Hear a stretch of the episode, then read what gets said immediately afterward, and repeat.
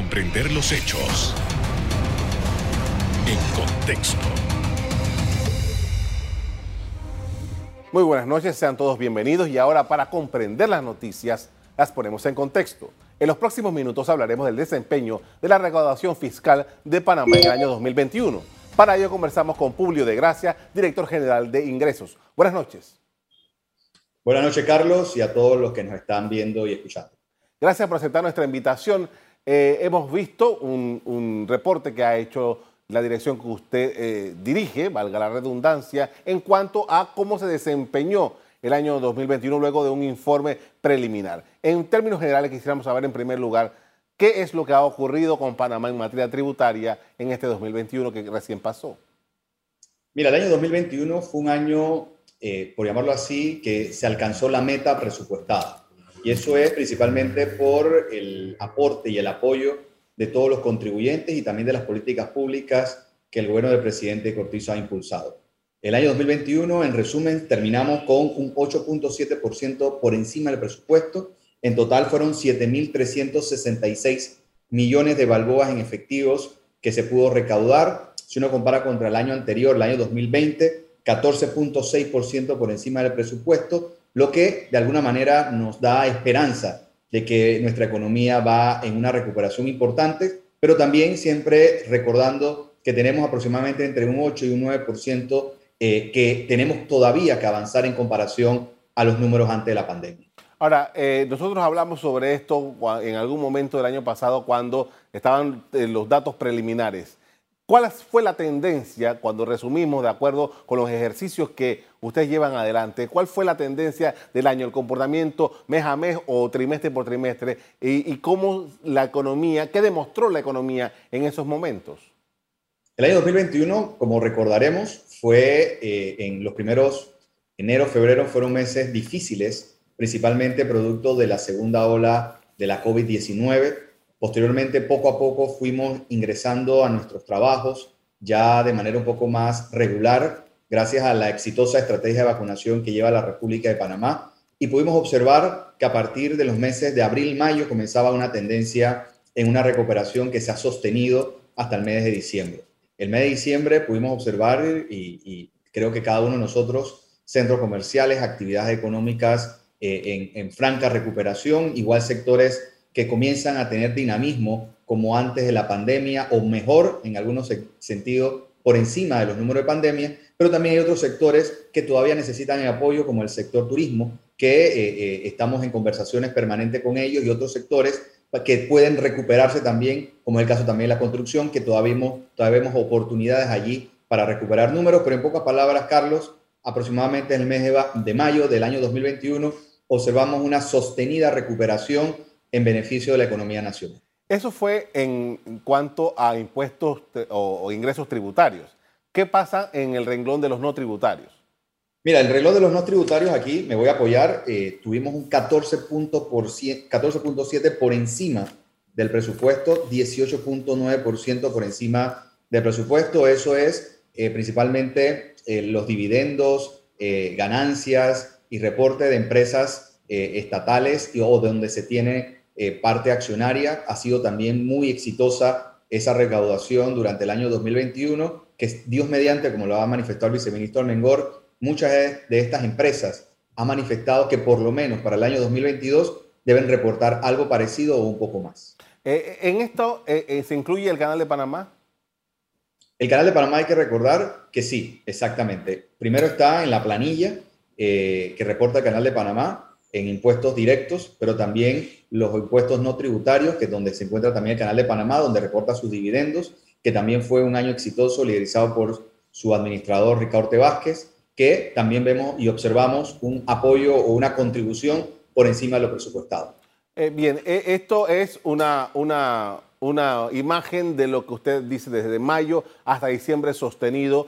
Eh, Panamá eh, progresó en cuanto a sus ingresos. Pero también entiendo que la DGI se apoyó con varias, varios instrumentos, eh, eh, no solamente legales, sino también administrativos, para poder captar a, algunas personas que, desde hace algún tiempo no estaban, digamos, al día con el pago de sus tributos. ¿Cómo, cómo, ¿Cuál es el peso de eso en esta en esta cifra que usted nos está dando esta noche? Mira, eh, los alivios tributarios que impulsó el presidente Cortizo y la Asamblea Nacional de Diputados han sido exitosos. Te, leo aquí, aproximadamente 250, 259 mil contribuyentes se han visto beneficiados a la fecha y te recuerdo rápidamente hasta el 31 de enero, es decir, el lunes, pueden beneficiarse de los alivios tributarios. Eso aproximadamente al cierre del año, de agosto fuimos, recaudamos 261 millones de balboas y en totalidad de las medidas de alivio tributario hemos alcanzado aproximadamente 283 millones de balboas, incluida la ley de regularización tributaria que está vigente hasta el 31 de enero de este año. Igualmente acciones a través de notificaciones electrónicas por correo electrónicos, también atención virtual, te pasamos de 60 a 136 trámites en línea. En fin, hemos tratado de estar de alguna manera atender en medio de la pandemia a los contribuyentes para que los contribuyentes puedan cumplir con sus obligaciones tributarias. Igualmente, Carlos, como tú sabes, hemos impulsado acciones de pronto pago para que los contribuyentes que cumplen regularmente con sus obligaciones puedan tener una, tener una ventaja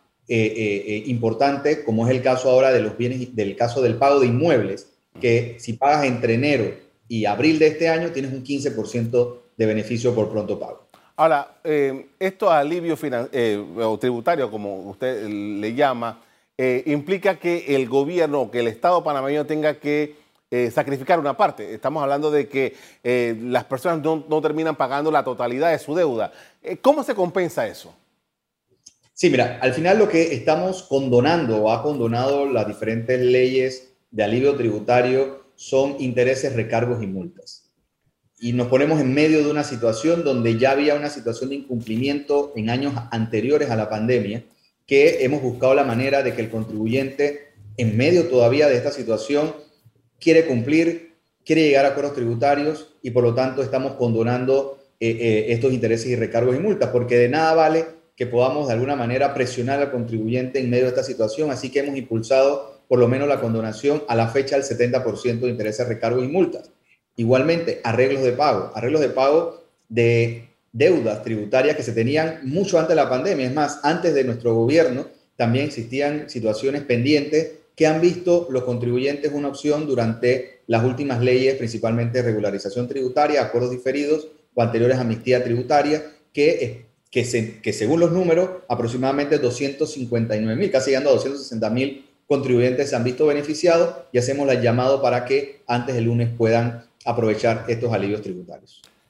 Es momento de hacer una primera pausa para comerciales. Al regreso, seguimos conversando sobre el estado de las finanzas panameñas en esta coyuntura que es especial. Ya volvemos.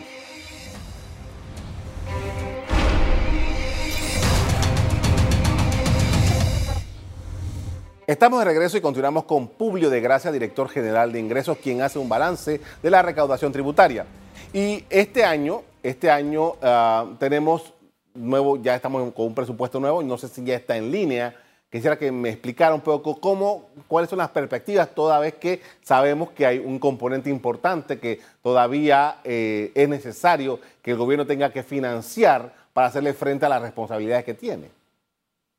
Ah, volvamos también y, al presente. El presente nos encontró enero del 2021 en medio de una impresionante ola que se mantiene producto de aumentos de casos, principalmente de la variante de la COVID eh, llamada Omicron. Eh, se ha visto afectada actividades empresariales, comerciales y también del gobierno, donde muchos de nuestros personales han tenido que guardar cuarentena y el gobierno nacional ha tenido que, de manera estratégica, entender la situación para manejarla. Y también vemos algunas actividades, desde nuestro punto de vista, que han, eh, probablemente van a estar afectadas. Por lo tanto, enero sentimos que puede ser un mes bastante difícil pero esperamos el cumplimiento voluntario de los contribuyentes. Pero frente al presupuesto, mira, te leo, 9.500 millones de dólares es, por decir, la meta que tiene la República de Panamá este año en materia de ingresos corrientes. Eso aproximadamente entre un 25 y un 30% más de lo recaudado en el año 2021. Estamos también hablando de números que ya pudiesen estar superando las expectativas, o mejor dicho, los ingresos del año 2019, que fue un poquito menos de o alrededor de 8 mil y tantos millones de balboas y que ahora con 9.500 millones de balboas nos estamos poniendo una meta muy alta en comparación a periodos pasados. Y, eso tiene un sinnúmero de respuestas que hemos trabajado en el Ministerio de Economía y Finanzas que presupuestamos que a medida que iba creciendo la economía, como te manifesté desde mayo del año pasado, creemos que este año iba a, y va a tener un crecimiento por encima de ese presupuesto que habíamos establecido el año anterior. Por ejemplo, actividades económicas, o mejor dicho, impuestos, como el caso del impuesto sobre la renta, que debe declararse al 31 de marzo de este año, sentimos que si las personas naturales y jurídicas tuvieron un mejor año que el año 2020 y, y sostuvimos o tuvimos una recaudación relacionada con el impuesto sobre la renta, que es el principal impuesto que recauda la DGI, creemos que debemos tener mejores rentas este año, lo cual debe ayudar a ese presupuesto. Igualmente, el impuesto indirectos, sentimos que el consumo está mejorando, están llegando turistas, están llegando actividades a la República de Panamá y otras actividades económicas que contribuyen también con los impuestos indirectos pueden ayudar a ese presupuesto. Pero sin lugar a dudas, es una meta bastante alta y esperamos, según nuestras proyecciones, lograrlas durante este año. Trabajo duro, estamos comprometidos a hacerlo y es parte también de las acciones como factura electrónica que nos deben ayudar a garantizar que los impuestos que recauda esta administración tributaria se cumplan de manera justa y correcta. Usted acaba de mencionar un, tema que está en el centro del debate, sobre todo de sus colegas abogados y de otros profesionales y artesanos, que esto de la factura electrónica. ¿Qué se ha podido avanzar con este grupo? Mire, no solamente con mis colegas abogados, yo pertenezco al Colegio Nacional, le tengo un gran respeto y admiración a su presidente y a, los muchos colegas que participan en el colegio. Como cualquier eh, eh, democracia, existen, existirán diferencias. Eh, en el respeto estamos siguiendo conversando permanentemente para buscar soluciones que nos podamos sentir complacidos o de alguna vez de alguna, manera tranquilos en relación con ese tema. Pero hay otros sectores eh, relacionados con profesiones liberales que también hemos sostenido reuniones y que su gran mayoría han despejado sus dudas y es más, se han sentido satisfechos con las explicaciones y con las docencias que hemos llevado a través de temas virtuales y también presenciales que estamos realizando en diferentes provincias. Por lo tanto, nosotros creemos que a medida que vamos avanzando en la docencia, en, unos, en unas semanas o en algunos meses, pudiese ya estar publicándose un primer calendario de algunas actividades que anteriormente estaban exceptuadas del uso de equipo fiscal para que ya puedan avanzar en una fecha cierta en la obligación del uso de la factura electrónica, Carlos. Y es importante aprovechar este espacio. Nadie está obligado de los contribuyentes hasta el 31 de diciembre que se hayan inscrito en la dirección la dirección al ingreso a transitar a la factura electrónica. Los únicos que se encuentran a la fecha de alguna manera obligados serían los nuevos contribuyentes que a partir del 3 de enero de este año solamente tienen la opción de utilizar factura electrónica. Y los proveedores del Estado a partir del 30 de julio tendrían que usar la factura electrónica. Las profesionales, las profesiones liberales como abogados, contadores, ingenieros, etcétera, etcétera, siguen estando exceptuados hasta tanto no haya un calendario y que yo te puedo adelantar, Carlos, que es muy probable que ninguna profesión liberal estará obligada a facturar electrónicamente por lo menos durante este año, sino probablemente a partir del año 2023 o el 2024. Hay un tema filosófico aquí y, constitucional y por eso eh, entiendo que se demandó esto ante la Corte, porque los abogados lo que argumentan es que se le está creando un tributo cuando la Constitución eh, lo, prohíbe taxativamente. ¿Cuál es su evaluación sobre eso? Yo prefiero eh, no entrar a opinar en sí sobre lo presentado por los colegas abogados del colegio. Tendrán sus razones, sus fundamentos. Y lo bueno en democracia, que tenemos un órgano de control, como sería este caso la Corte Suprema de Justicia, que deberá eh, eh, emitir su, eh, su opinión relacionada con este tema. Lo que sí te puedo dejar claro que el artículo 40 habla de que ninguna profesión, para poder ejercerla, tiene que o se le debe establecer algún tipo de impuesto. Y eso no guarda ninguna relación con la factura electrónica. Otro, eh, otro argumento es el, el hecho de eh, que se conozca anticipadamente la información de la persona que es cliente de, una. Eh, ¿Cómo usted ve ese asunto? Nosotros solamente estamos, aquí no hay nada, por llamarlo así, nuevo, sino más bien es, el cambio de la metodología, del método de facturar. Lo mismo que uno escribe en una factura, Carlos, como periodista, brinda servicios de periodismo a cierta actividad lejos de Medcom, Carlos tiene que detallar a quién le, a quién le está ofreciendo los servicios, en concepto de qué ofreció ese servicio, cuánto le cobró por ese servicio, si tiene el ITBMS, anotarlo. Es lo mismo que se tiene que establecer en la factura electrónica. No hay ningún cambio, es lo mismo. Lo único que se está haciendo, pasando del papel a una computadora o un teléfono. Por lo tanto, simplemente estamos cambiando o estamos impulsando el cambio del método. Es como el caso, como lo he hablado en anteriores reuniones, tenemos la tarjeta de vacunación, que es una cartulina, y tenemos también la tarjeta de vacunación en el teléfono. Por lo tanto, estaríamos pasando de la tarjeta de vacuna en la cartulina a la tarjeta telefónica, o mejor dicho, en el dispositivo eh, móvil. Ese es el cambio. Es el cambio del método por la cual se va a facturar ponemos a disposición gratuitamente la Dirección General de Ingreso, el facturado gratuito, principalmente para los profesionales, personas naturales que no lleguen a más de un millón de balboa en ventas o bien en sus servicios o 200 facturas mensuales. Por lo tanto, creemos que existe la posibilidad de hacerlo, pero mientras tanto, te reitero, nadie está obligado de los profesionales a facturar electrónicamente, pueden seguir utilizando sus libretas de facturas hasta tanto impulsemos a través de un calendario el uso formal de la factura electrónica. Pero, Carlos, el que quiera lo puede hacer voluntariamente. Si Carlos quiere tener factura electrónica, lo puede hacer sin necesidad de esperar la llegada o la introducción formal eh, de las profesionales liberales a la factura electrónica. Ahora, eh, tomando en consideración todo esto, eh, ¿qué le va a permitir a la DGI este, este, nuevo método para facturar? No, no solamente a la DGI, Carlos, y porque al final eso es un beneficio tanto para el contribuyente como obviamente para la administración tributaria. El uso de los datos es, nos ayuda tanto al profesional o a la empresa que puede utilizar de manera digital la información de, por ejemplo, Carlos le está brindando un servicio a una persona en Chiriquí, no va a tener la necesidad de escanearlo o mandarlo a través de un sobre, mandarlo a través de un servicio de mensajería, que cuando llega a Chiriquí la persona tiene que ir a la sucursal de la mensajería a retirarlo. Estamos reduciendo significativamente esos procesos y Carlos solamente a través de un envío en su correo envía formalmente la factura, cosa que no se puede hacer actualmente, sino que tienes que hacerla en físico, llevarle el original. Ahora el original será digital o también puedes solicitar que te lo imprima. Y recordar, Carlos, también que hay 28 empresas que desde el año 2017 facturan electrónicamente y son casos de éxito.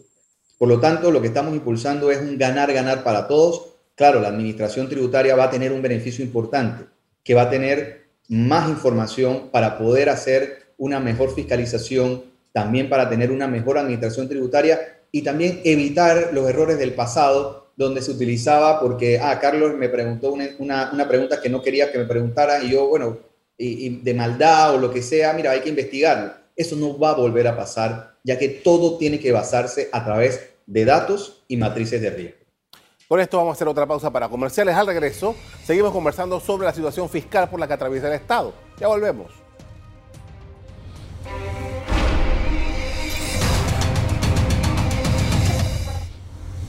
Estamos de regreso y continuamos con Publio de Gracia, director general de ingresos, hablando sobre la situación de los impuestos. Y usted mencionó hace un rato, señor director, que bueno, ya estamos a la puerta de eh, la presentación de las nuevas ah, ah, declaraciones de renta de, todos los ciudadanos, las personas naturales y, también las empresas, que esto debe completarse eh, en, las próximas eh, cuatro o ocho semanas sobre la base de eso, anteriormente para esta época había planes, esta vez no hay ningún plan efectivo para el, pago para las personas que tienen deudas pendientes.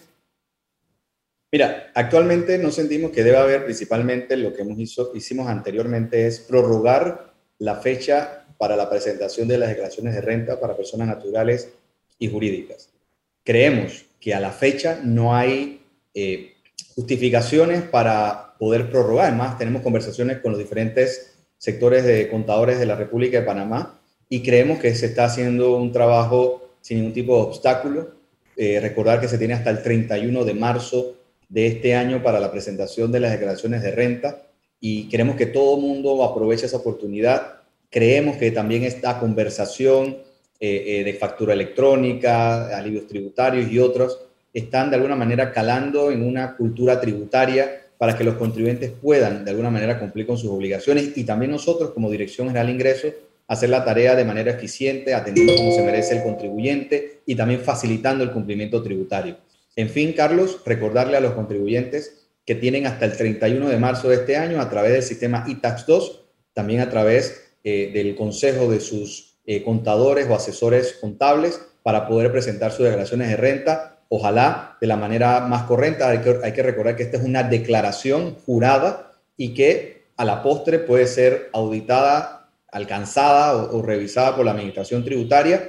También no debemos dejar de recordar que a partir del año 2019, como tú sabes, ya hemos presentado dos casos de defraudación fiscal y lo que queremos principalmente, Carlos, es que la gente cumpla con sus obligaciones a tiempo, de manera correcta, en beneficio del Tesoro Nacional, que es de todos. Usted también mencionó hace un rato eh, el tema de pagar por adelantado el impuesto de inmueble. El impuesto de inmueble eh, es, un impuesto que generalmente los panameños no pagamos, al menos que vayamos a vender la propiedad en la que hemos vivido un montón de tiempo. Eh, ¿cómo, ¿Qué tipo de acuerdos, cómo se va a, trabajar en esto? El impuesto de inmueble no es un impuesto de, dependiente de la casa o de la, propiedad, no es muy caro, pero ¿cómo, cómo ah, ah, pretenden ustedes motivar a las personas para que puedan eh, hacer eh, cumplir con este, con este pago de este impuesto? Primero estamos haciendo comunicaciones permanentes a todos los contribuyentes. Muchos le han llegado correos electrónicos. Algunos muy probablemente se han sorprendido, han quedado con algunas preguntas. Principalmente recordar que deben muchas veces actualizar la información en la Autoridad Nacional de Tierras, que es donde se genera la información que administra la Dirección General de Ingresos hay otros que no han actualizado o han presentado su solicitud o su derecho a la exoneración o al patrimonio familiar, que tienen derecho también de sus viviendas principales. Así que aprovechen este momento para también ponerse al día en esos temas. Eh, aprovechar también, como te mencioné en el primer bloque, el beneficio del 15% por pronto pago, es decir, tienes un descuento del 15% por pagar la totalidad del impuesto de inmueble al año. Y te entiendo lo que tú dices, es parte de nuestra cultura y, ojalá podamos mejorarla. Porque al final, si cuando uno quiere vender su casa o su propiedad o quiere sacar una hipoteca o poder financiar utilizando algún bien inmueble, no, solamente la casa, la casa de playa, la finquita o, un apartamento, poder tener los impuestos al día. Igualmente, recordarte que el impuesto de inmueble ayuda de manera muy especial a los municipios. Ese impuesto de inmueble es trasladado en su gran parte para que los municipios puedan también tener sus obras y, su, y generar bienestar a sus comunas. Por lo tanto, tiene un beneficio para todos. Los invito a cumplir, a beneficiarse de esta oportunidad de, cumplir y de, pagar el, el 100% con el beneficio del 15%. Y los que tengan alguna deuda a la fecha, aprovechar el 31, hasta el 31 de enero para llegar a acuerdos con la administración tributaria y pagar poco a poco ese impuesto que anteriormente no han podido pagar. Señor director, eh, usted mencionó las dos denuncias que han presentado y son casos que ya están bajo investigación. Estos serían los únicos dos casos de que ustedes pudieron, que la administración tributaria logró de lo que representó, creo que es 2020, ¿no?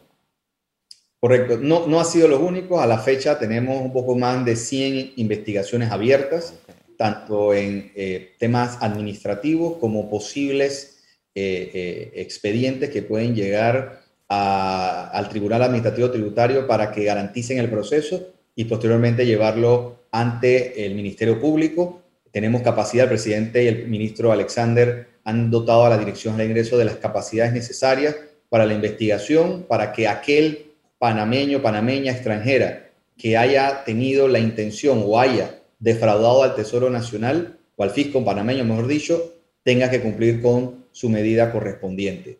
Eh, como te mencioné, actualmente tenemos más de un centenar de investigaciones abiertas, su gran mayoría de, procesos administrativos por debajo de los 300 mil dólares.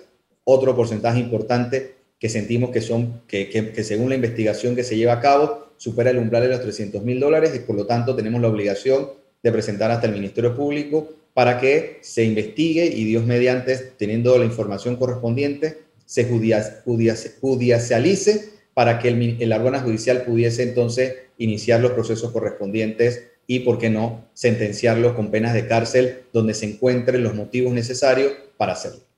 Le agradezco mucho por habernos atendido esta noche para hablar de este tema. Son 100 eh, procesos de investigaciones internas que está llevando a cabo. Interesante, muy amable. A la orden siempre. Buenas noches. De acuerdo con las autoridades, durante la pandemia, las medidas de alivio tributario contribuyeron con la recaudación de más de 282 millones de dólares para más de 250 mil contribuyentes. Hasta aquí el programa de hoy. A ustedes les doy las gracias por acompañarnos. Me despido invitándolos a que continúen disfrutando de nuestra programación. Buenas noches.